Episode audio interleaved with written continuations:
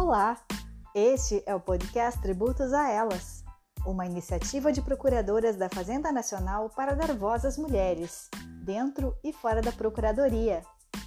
O artigo desta semana, chamado Mulheres e Acesso ao Mercado de Trabalho a tributação como ferramenta de minimização das desigualdades de gênero no Brasil, foi desenvolvido pela convidada de hoje, Lana Borges. O trabalho busca responder a seguinte questão: O sistema tributário nacional materializa o ideário de valores contidos na Constituição? Olá, eu sou Gessilene Moura e dando continuidade às entrevistas com as escritoras do livro O Poder Feminino entre Percursos e Desafios da Arraiz Editores, hoje o podcast do Tributos a Elas entrevistará Andalécia Lana Borges Câmara. Alana é procuradora da Fazenda Nacional desde 2008, ex-assessora no STF e na PGR, coordenadora de estratégias judiciais da Fazenda Nacional, co-idealizadora e cofundadora do movimento Tributos a Elas, integrante do grupo de estudos e pesquisas de tributação e gênero da FGV São Paulo, Tributos a Elas e WIT, mestranda em Direito e Políticas Públicas pelo Centro Universitário de Brasília, UniceuB. Como vai, Lana? Grande prazer recebê-la aqui. Olá, olá, Gisilene. Olá a todas e todos né, que nos ouvem. Então, uma alegria poder participar desse podcast, poder falar desse livro, poder trazer um pouquinho das perspectivas aí que foram trabalhadas por colegas tão valorosas, não é? Então, uma alegria estar aqui podendo falar com vocês. Espero que seja produtivo para todas e todos nós. Alana, nossa entrevistada de hoje, é autora do artigo Mulheres e Acesso ao Mercado de Trabalho, a tributação como ferramenta de minimização das desigualdades de gênero no Brasil. O artigo da Lana começa com uma pergunta provocativa sobre se o sistema tributário nacional materializa o ideário de valores contidos na Constituição, passando então a enfrentar de forma contundente o tema com grande maestria. Inicialmente, uma abordagem histórica, passando para relações de trabalho e sobre o papel que a tributação pode desempenhar nesse contexto. Lana, qual o cenário atual do mercado de trabalho da mulher? Gessilene, é, não só no Brasil, mas no mundo inteiro, o mercado de trabalho da mulher, eu costumo dizer, é um mercado de trabalho muito próprio. Ele não é igual ao do homem. É, recentemente eu li um artigo sensacional que falava é, trabalhadora não é feminino de trabalhador. E é isso. A mulher no mercado de trabalho, ela enfrenta óbices específicos que só são vivenciados por ela. É diferente. O acesso dela é diferente. A progressão dela no mercado de trabalho é diferente. As suas restrições são diferentes. Então, eu tenho certeza, e não, não são só palavras minhas, são pesquisas que demonstram, pesquisas de entidades seríssimas, que demonstram que o mercado de trabalho da mulher no mundo é diferente daquele do homem. E aí você me pergunta, e aí a gente poderia entrar numa pergunta, claro, e como é que é o mercado de trabalho da mulher no Brasil? Ele também é diferente? Inicialmente, quando a gente fala, ah, mas o mercado de trabalho é um só, para homens e para mulheres é tudo igual. Não, não é. O IBGE nos traz índices sobre isso. O INSPER nos traz índices sobre isso. A ONU, mulheres no Brasil e no mundo, nos trazem esses índices. E são índices que, se a gente é, realmente parar para refletir sobre eles, eles são avassaladores.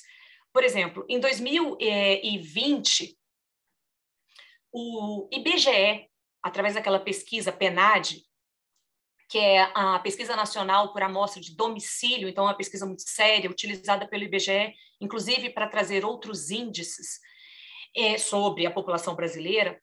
E o, o IBGE demonstra que no Brasil, eu repito, foi em 2020, eu não estou falando ah, de anos atrás, as mulheres recebem 76% apenas do que recebem os homens.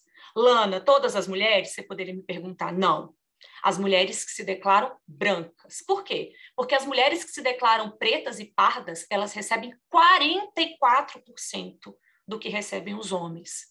para desempenhar, o quê? As mesmas funções, com as mesmas é, qualificações acadêmicas. Então, vejam, é uma discrepância gigantesca. Ganhar menos simplesmente porque se é mulher. E eu repito, os índices são oficiais. E existem vários óbices, a gente pode aqui falar sobre eles, que são apontados, de novo, eu repito, no Brasil e no mundo, para que essa, essa desigualdade, essa discrepância, ela exista e ela se perpetue, porque já é assim há muitos anos. Então, o que a gente tem hoje são mulheres recebendo quase 30% a menos que homens, no caso das mulheres pretas e pardas, não é? Apenas 44% do que eles recebem. Então, menos, muito menos do que a metade do que os homens recebem. E o que a gente tem também interessantíssimo, e é preciso sempre falar sobre isso, é que mulheres trabalham muitas horas a mais do que os homens. E, de novo, a pergunta, ela precisa trazer uma reflexão. Trabalham aonde, Lana? Se no, né, nos contratos de trabalho as horas são as mesmas para os homens e para as mulheres, é verdade, nos contratos de trabalho.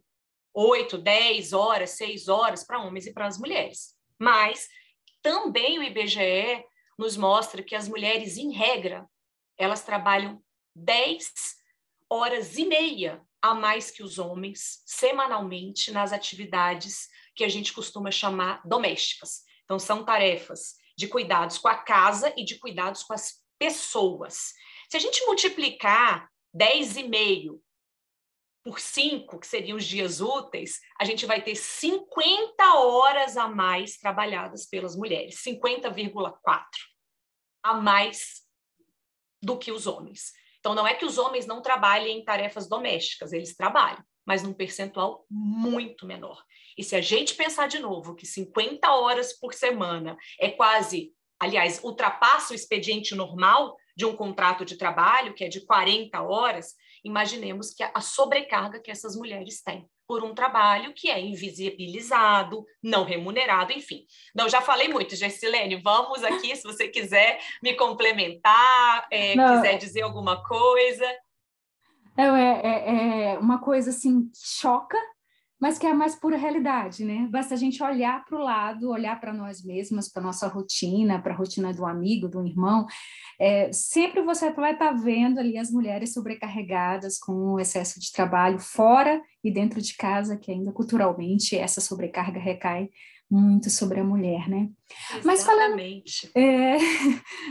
e, e, deixa eu só complementar, Gessilene, só para a gente ter uma ideia ainda, para já que a gente está falando de números assim, né, que, a, que, que, que, nos causam estranheza, que, que quando a gente coloca mesmo é, em número de horas, em salário, eles espantam. Deixa eu trazer mais um que é chocante. A Oxfam, é, que é uma, uma, uma entidade né, não, não governamental, mas que trabalha com índices econômicos e sociais, ela fez uma pesquisa muito séria e que reflete o seguinte: esse trabalho de cuidado, esse trabalho não remunerado que meninas e mulheres realizam no mundo inteiro, se ele fosse monetizado, se ele fosse precificado, ele custaria 10,8 trilhões de dólares por ano. Eu vou repetir porque parece que eu é estou né? exagerando, né?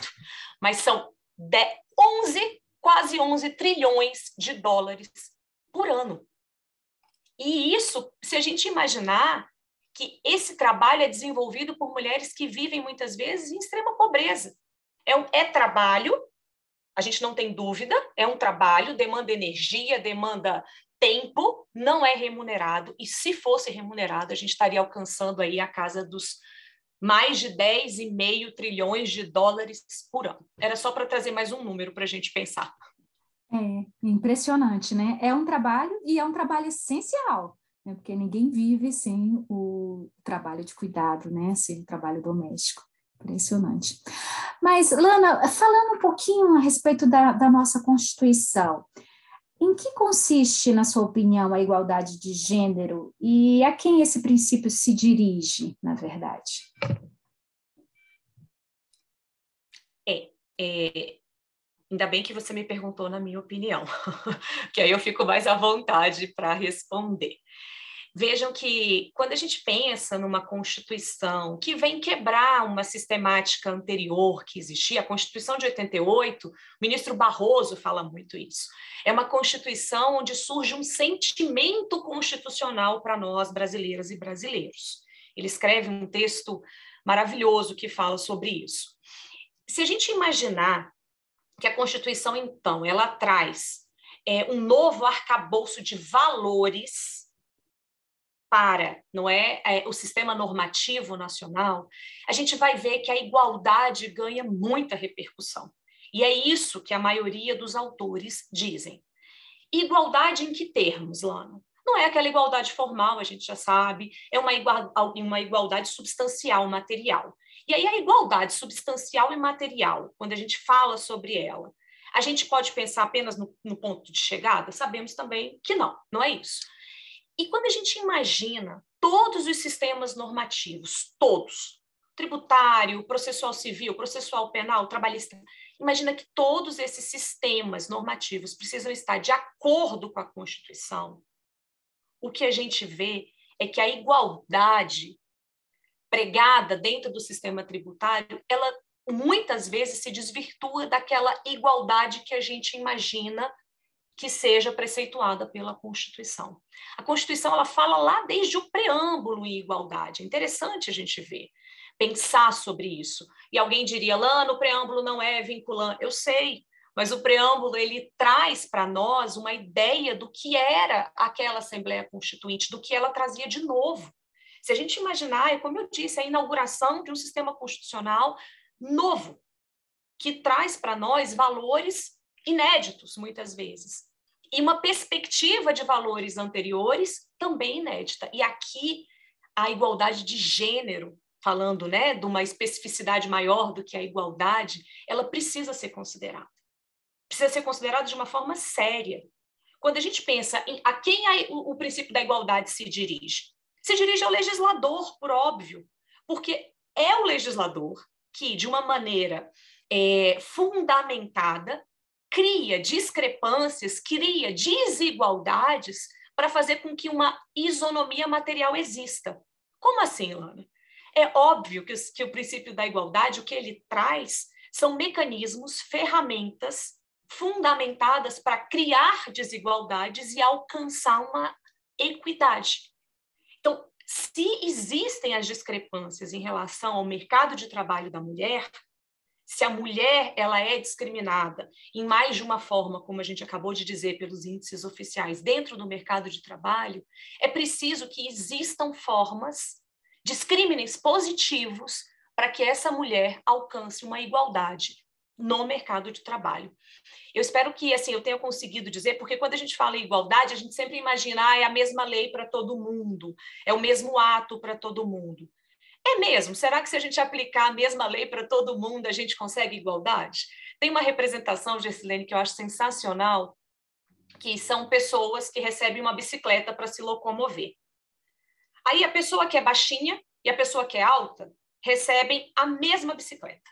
A pessoa que tem deficiência, que tem dificuldades para caminhar, que precisa de cuidados especiais, recebe a mesma bicicleta. A pessoa que não sabe pedalar recebe a mesma bicicleta. E aí eu pergunto: isso é igualdade? A bicicleta vai servir para todo mundo de uma mesma maneira? A pessoa que tem menor estatura não vai pedalar, a pessoa que tem maior estatura vai pedalar de uma forma desconfortável, quem tem problema de locomoção não vai pedalar, não é? Então a gente não tem a bicicleta como uma ferramenta de igualdade. A gente precisa adaptar essa bicicleta. E é nisso que consiste o princípio da igualdade. Quando você consegue fazer adaptações normativas para que sim as pessoas alcancem o que eu chamo, né, às vezes, de mesmo ponto de chegada. Formidável, é realmente é uma, um exemplo assim bem que a gente consegue visualizar, né, como essas diferenças elas é, fazem com que as pessoas tenham um tratamento de forma diversa e que se a igualdade for só apenas formal, ela vai acabar sendo letra morta, né? Exatamente. E, e aí, Gessilene, só para complementar, a gente tem que pensar muito nos objetivos fundamentais da República Federativa do Brasil. Quando a gente pensa, não é? E aí me chama muito a atenção sempre ali no artigo 3 quando ele diz que É objetivo fundamental da República Brasileira construir uma sociedade livre, justa, solidária. Garantir o desenvolvimento nacional, erradicar a pobreza e a marginalização, reduzir as desigualdades sociais e regionais, promover o bem de todos, sem preconceitos de origem, raça, cor, sexo, idade e quaisquer outras formas de discriminação. Então, o que a gente vê é que hoje o mercado de trabalho da mulher, e eu sempre volto para o meu foco, ele é um ambiente de discriminação. São os números estatísticos que nos trazem isso.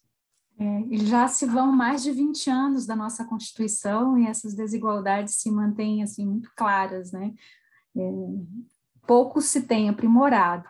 Mas com relação a, ao direito tributário e ferramentas normativas para a minimização dessas desigualdades socioeconômicas de gênero, no cenário brasileiro, como que você enxerga essa relação? Ela existe de fato? Há medidas concretas nesse sentido? É possível utilizar o, tri, o sistema tributário, o direito tributário com, esse, com essa finalidade? Aí a gente volta um pouquinho naquilo que eu acabei de dizer. Quando a gente imagina o sistema tributário submetido a esse, a esse arcabouço de valores da Constituição, ele, para ser um sistema eficiente, precisa cumprir a Constituição nas suas mais variadas vertentes. E aí, o sistema tributário, ele hoje tenta minimizar as desigualdades de gênero? A resposta não é minha, não é? A resposta é de tantas outras autoras desse livro e de, e de tantas outras pesquisas. Não, ele não tenta. Ah, basta a gente olhar para a proposta, para as propostas, para os PLs e emendas constitucionais que seguiram, né, que tem trâmite dentro do Congresso, sobre reforma tributária. Não há um dispositivo sequer que fale de gênero, apesar de tudo isso que a gente colocou aqui. Muita gente acredita nem... que nem deveria ter, né? Porque acha que o sistema tributário não tem que se envolver nisso. Exatamente, Gessilene. Eu comentava aqui com vocês quantas críticas eu já recebi por falar sobre isso, por falar que o sistema tributário, no artigo do Jota, eu ainda, eu, eu ainda fiz uma pergunta assim: o que, sistema, o que o sistema tributário tem a ver com a desigualdade de gênero? Aí eu respondo: no mínimo, muito não só o sistema tributário, todos os sistemas normativos estão vinculados a esses valores da Constituição que nos dizem que as desigualdades devem ser minimizadas, que nos uhum. dizem que uma, que uma sociedade justa, livre, solidária deve ser criada. E o sistema tributário, quando ele não pensa sobre a forma de minimizar, de diminuir, de reduzir essas discrepâncias de gênero, ele não cumpre o seu valor que está lá na Constituição. Ele não se coaduna, ele não se harmoniza com a Constituição. E aí vocês poderiam me perguntar também, Lani, é só o sistema tributário? Que é o que todo mundo me pergunta. O sistema tributário, como diria o ministro Sepúlveda Pertence, agora virou pomada maravilha, cura tudo? Não. Sabemos que não. Mas o que a gente sabe também é que todos os sistemas, todos eles, penal, tributário, trabalhista, previdenciário, todos tem que se direcionar no mesmo sentido, que é cumprir a Constituição. E o sistema tributário, ele não traz, muito pelo contrário, dizem muitas autoras com as quais eu concordo, ele, ele não traz soluções e enfatiza as desigualdades de gênero. Basta que a gente veja todas as discussões que já estiveram no Supremo Tribunal Federal a respeito de cobrança de, de, de contribuição previdenciária sobre salário e maternidade, o que a gente vê é, imposto de renda sobre a, o recebimento de pensão alimentícia, mesmo enquanto intermediária, enfim, as discussões são muitas. Quando nós pensamos, por exemplo, é, na incidência do imposto de renda para as mulheres, quando elas fazem declaração conjunta, se a gente imaginar também, é, são muitas outras questões que são afirmadas não só por mim, como eu disse, mas por muitas autoras, no sentido de que o sistema tributário, ele hoje agudiza as desigualdades de gênero. Existe algum projeto em andamento né, que, que busca minimizar imbuir esse sistema tributário de algo que possa dar concretude a esses mandamentos constitucionais? Gisilene, é, nesse artigo que eu escrevi também, eu falo muito sobre a possibilidade, né? São, como eu disse, são várias ferramentas que podem ser desenvolvidas dentro do sistema tributário para que essas desigualdades de gênero, essas diferenças possam ser minimizadas. Um, uma delas é a que eu trago, que é a possibilidade de concessão de benefícios fiscais para as empresas que se é, acoplem a programas de contratação de mulheres. Porque, vejam, é, eu costumo falar que é o, o jogo do ganha-ganha. Se nós, se o sistema tributário pode conceder benefício fiscal a empresas que contratem mulheres, vamos ter mais mulheres contratadas, menores desigualdades socioeconômicas, uma sociedade mais livre, justa e solidária. Empresas ganham, as mulheres ganham, a sociedade como um todo ganha. Então, já que existem tantos benefícios fiscais hoje, enquanto é, é, a, a, minha atividade não é, é, exatamente essa, analisar os benefícios fiscais, né, a, a extensão deles. Imaginem que existem benefícios fiscais hoje que urgentemente precisariam ser revisitados, que não guardam exatamente essa harmonia com os valores da Constituição. E o que eu proponho é que, não só eu, como outros pesquisadores também, é que benefícios fiscais possam ser concedidos a empresas que contratem mulheres. Para quê? Para exatamente tentar minimizar toda aquela questão que nós vimos a respeito do mercado de trabalho da mulher. Por quê também? Porque nós sabemos que as mulheres hoje, elas são, é, cresce assustadoramente o número de mulheres chefes de família. Não é? Nós sabemos também, a realidade brasileira é uma realidade que assusta. E você me perguntou se existem ou não, então, atos normativos que possam, ser, estar, eh, que possam estar sendo pensados neste momento.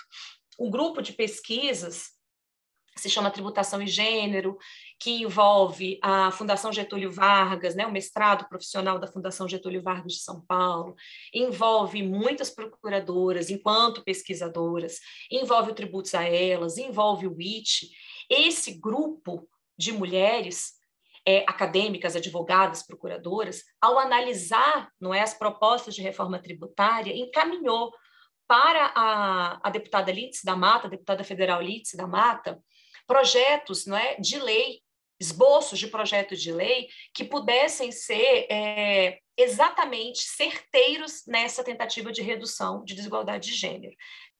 Nós teríamos, então, dois projetos de lei que seguiram para a Câmara dos Deputados e que já foram acoplados a outros projetos de lei, mas que eu poderia dizer que o grupo, então, é, ajudou na gestação. É, são 1740 de 2021 e o 1741. O 1740 ele trabalha com a possibilidade de concessão de benefícios a empresas que adiram a programas de contratação de mulheres vítimas de violência doméstica na tentativa de quebrar aquele ciclo de dependência para além da dependência psicológica à dependência econômica. E o projeto de lei 1741, também de 2021, cria esse mesmo benefício já para as empresas que contratem mulheres de baixa renda que sejam chefes de família. O que a gente teria é, numa, numa amplitude, uma família não é inteiramente é, beneficiada.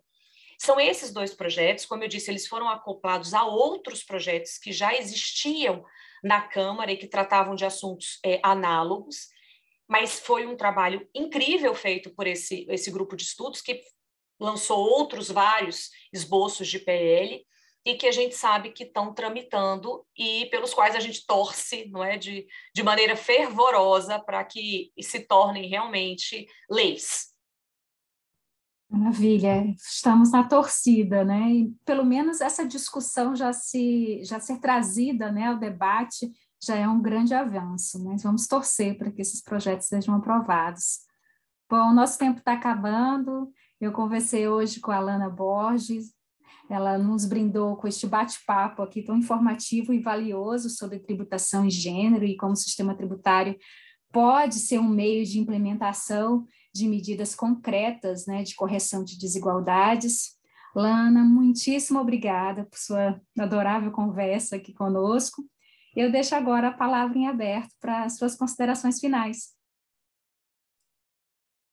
Gessilene, eu que agradeço muito. Repito que foi uma alegria, importante é, esse podcast que o Tributos a Elas vem trabalhando. Eu acho que a gente precisa trazer de uma forma cada vez mais fluida essas informações que são tão importantes, essas reflexões, não é?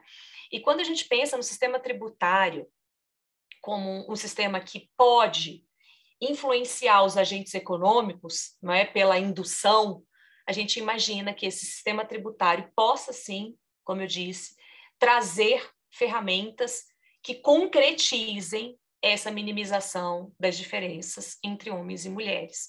Então, precisamos rever essa, essa visão ortodoxa do direito tributário, que não tem, que não busca necessariamente corrigir questões sociais. O sistema tributário ele busca, acima de tudo, uma justiça fiscal, que é parte da justiça social. Então, se há maneiras de o sistema tributário colaborar, não há dúvida nenhuma de que ele faz parte, ele tem que fazer parte dessa sistemática de mudanças e de transformações, eu diria. Obrigada. Obrigada a você. E não deixem de acompanhar o nosso próximo podcast. Um grande abraço e até o próximo programa.